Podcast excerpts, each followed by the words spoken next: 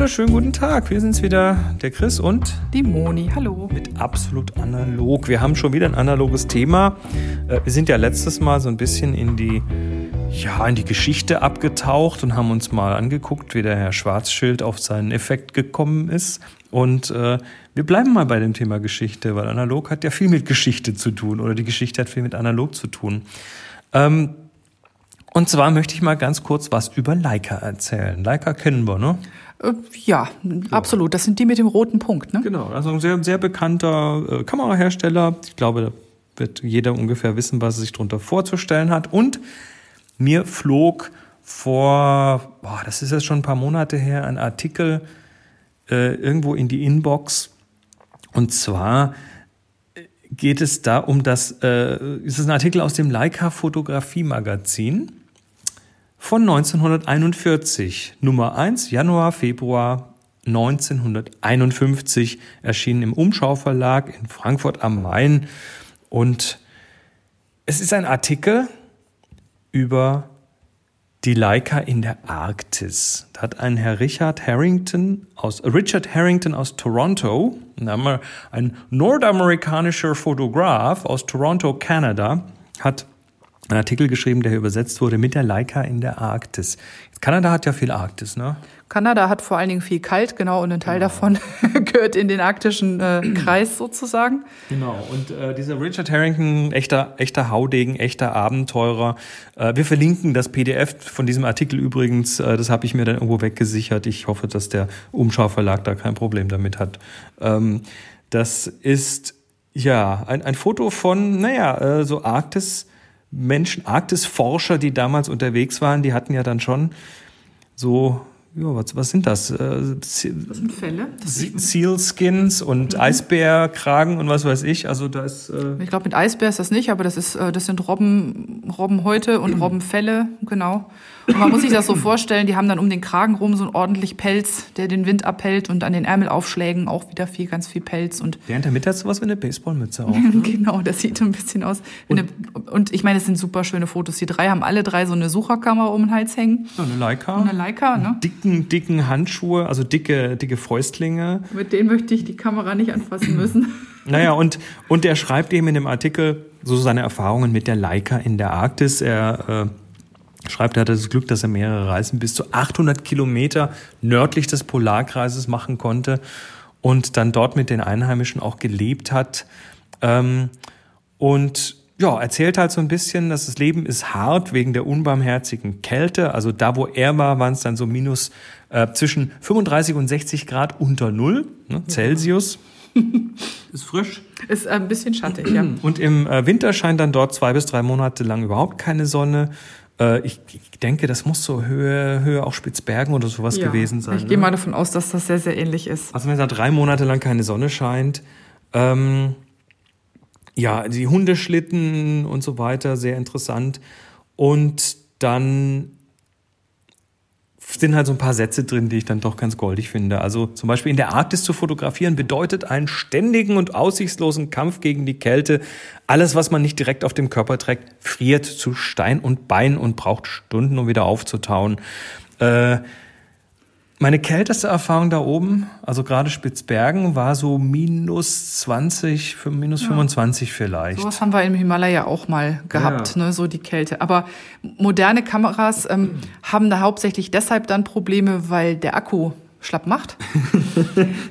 ja, bei der Leica war es dann äh, tatsächlich ein bisschen anderes. Ja, war es eigentlich der Fotograf, der schlapp macht, also streng genommen? Auch. Ähm, er, er schreibt dann auch, bisher waren nur sehr wenige gute Aufnahmen aus der Arktis zu sehen, denn die Weißen blieben wohlweislich in der Nähe ihrer warmen Häuser. Eine Kamera friert in kürzester Zeit so ein, dass sie nicht mehr zu benutzen ist, von den Fingern ganz abgesehen. Deshalb wird die Kamera meistens beiseite gelegt und mit dem guten Vorsatz, sie wieder zu benutzen, sobald der Schnee geschmolzen ist.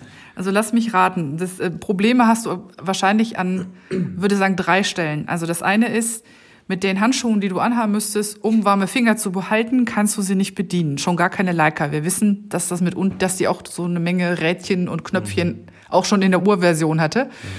Kannst du nicht mit dicken Handschuhen bedienen. Das heißt, wenn du mit nackten Fingern an eine Metallkamera gehst, die ungefähr minus 60 Grad hat, Dann kann es Im sein, Extremfall, im Extremfall, bei minus 20 ist es auch nicht lustig, da kleben dir die Hände an dem Metall fest, würde ich mal behaupten. Wahrscheinlich. Also ähm, gehen wir mal so ein bisschen weiter. Er erzählt mal so ein bisschen über seine Leicas, weil er hat nämlich seine beiden Leicas gebraucht gekauft. Und er hat damit tausende von Aufnahmen gemacht und hat hier ein Elmar 5 cm, also 50 Millimeter. Damals hat man übrigens tatsächlich Brennweiten, Brennweiten gerne noch in Zentimetern Ja, angegeben. Ich habe oben auch für meine Großformat ein 12,5 Zentimeter Objektiv. Ja, ja. Heut, heute ist es Millimeter, ändert natürlich nichts an der, an der Brennweite selber, aber es ist lustig, das zu lesen. Also das Elmar 5 cm, das Zoom den Weitwinkel und das Elmar 9 cm. Und jede längere Brennweite scheidet aus, schreibt er, da ihre Verwendung zu schwierig wäre. Und ähm, dann fand er nach einigen Versuchen raus, dass ein Beutel aus gegerbter Elentierhaut als zweckmäßigster äh, Behälter diente für die Leica. Elentier ist ein Elch, habe ich nachgeguckt. Okay. Wusste ich, hab auch jetzt nicht. gedacht, ne? dass es irgendwas ähnliches wie ein Rentier ist, aber es ist Elender. E- Elentier steht auf jeden Fall in der Wikipedia drin, ist ein Elch. Den Beutel hat er dann an einem Tragriemen um den Hals äh, ge ge gehabt und äh, war unter dem dicken Rentierfell in Körpernähe wohl geborgen. Also er hat sich das, Das so in die Jacke getan. Was aber auch jetzt auch heißt, es war nicht äh, Sealskin, es war Rentier, nicht ja. Robbe, es war Rentier, was er, was er anhatte. Rentier ist schön warm, ja. Mhm. Nachts bewahrte ich den Beutel im Schlafsack aus Rentierfell im Iglu auf. Dass ich dabei öfters auf die Leica zu liegen kam, hat weder ihr geschadet noch mich im Schlaf gestört. Ja, so eine Leica ist ein Tank. Eher kriegst du blaue Flecken, wenn du dich drauf rollst, aber Und die ist auch klein. Ne? mhm, genau. Äh, gefährlich, jetzt, jetzt kommt Das der größte, der größte Feind des Fotografen. Gefährlich sind aber die Haare des Fells, denn sie gehen ständig aus. Der, ich, also, Ich wir, musste an die Katze denken.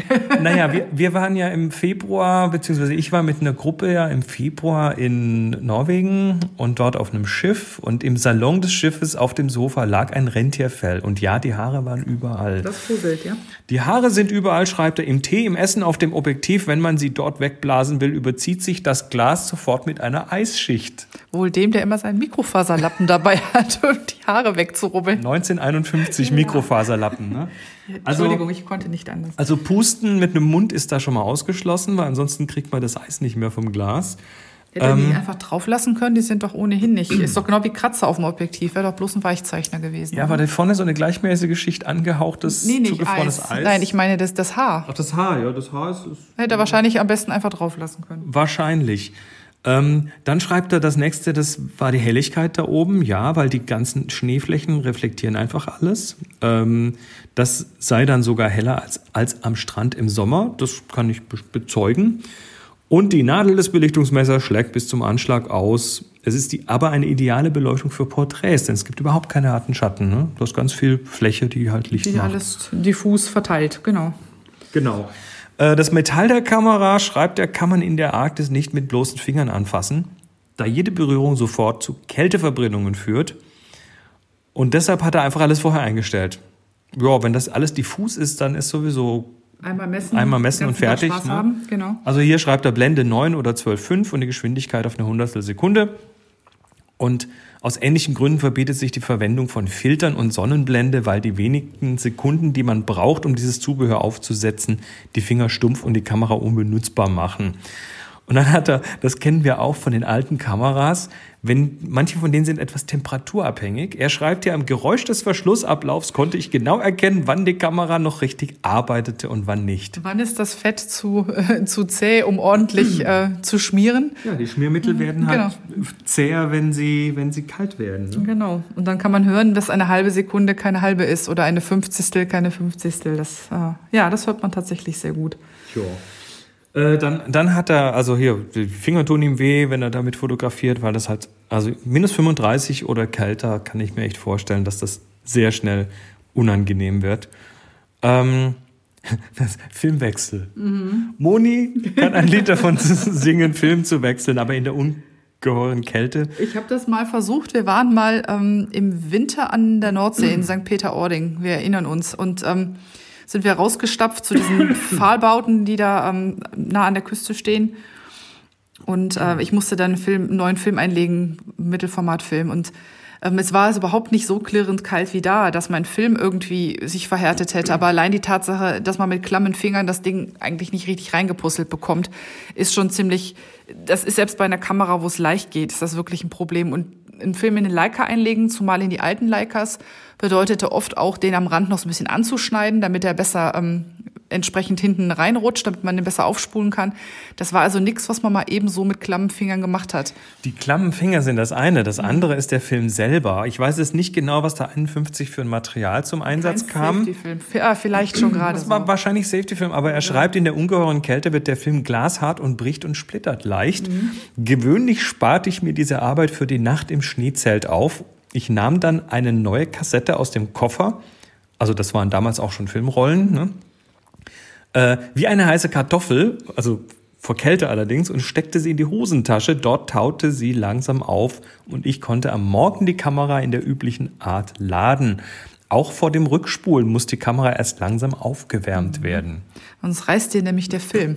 Also zum, das ist dann auch wieder so ein Punkt. Zum einen die Mechanik, die warm werden muss, damit sie entsprechend ähm, sauber bedient werden kann. Also damit die Öle nicht wieder so zäh sind, dass das Rückspulen überhaupt nicht funktioniert.